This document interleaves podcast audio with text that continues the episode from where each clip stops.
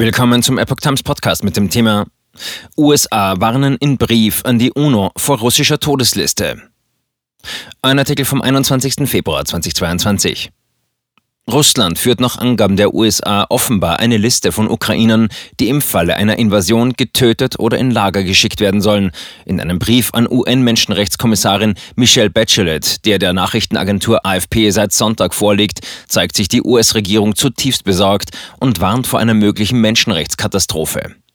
Der US-Regierung liegen dem Schreiben zufolge glaubwürdige Informationen vor, die darauf hindeuten, dass russische Streitkräfte Listen identifizierter Ukrainer erstellen, die nach einer militärischen Besetzung getötet oder in Lager geschickt werden sollen. Wir haben außerdem glaubwürdige Informationen, dass russische Streitkräfte wahrscheinlich tödliche Maßnahmen ergreifen werden, um friedliche Proteste aufzulösen oder friedlichem Widerstand der Zivilbevölkerung auf andere Weise entgegenzuwirken, heißt es weiter in dem Schreiben, das von der US-Botschafterin bei den Vereinten Nationen in Genf, Bathsheba Nell Crocker, unterzeichnet ist. Sie warnt in dem Schreiben auch davor, dass eine russische Invasion in der Ukraine Menschenrechtsverletzungen wie Entführungen oder Folter nach sich ziehen könnte, die sich unter anderem gegen politische Dissidenten sowie religiöse und ethnische Minderheiten richten könnten.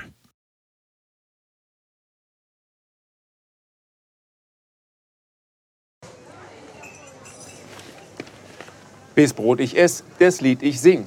In Zeiten von Twitter und Facebook hat diese Redewendung aus der Zeit der Minnesänger neu an Bedeutung gewonnen.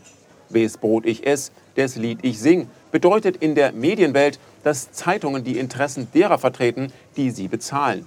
In Deutschland sind dies meist Parteien, Werbekunden oder Stiftungen einflussreicher Geldgeber. Die Epoch Times ist frei von allen solchen Einflüssen und steht allein in der Verantwortung derer, die sie finanziert, nämlich Ihnen, unseren Lesern. Die Epoch Times bietet Ihnen einen investigativen Journalismus, der Tatsachen aufdeckt und sich nicht von einer Agenda oder politischen Korrektheit einschränken lässt. Wenn auch Ihnen wirklich unabhängige und unzensierte Informationen wichtig sind, dann finden Sie diese in der neuen Wochenzeitung der Epoch Times. Zum Preis von nur einer Tasse Kaffee erhalten Sie nachhaltige Geistesnahrung für eine ganze Woche. Bestellen Sie die Epoch Times jetzt gratis drei Wochen lang zum Kennenlernen und lesen Sie den Unterschied.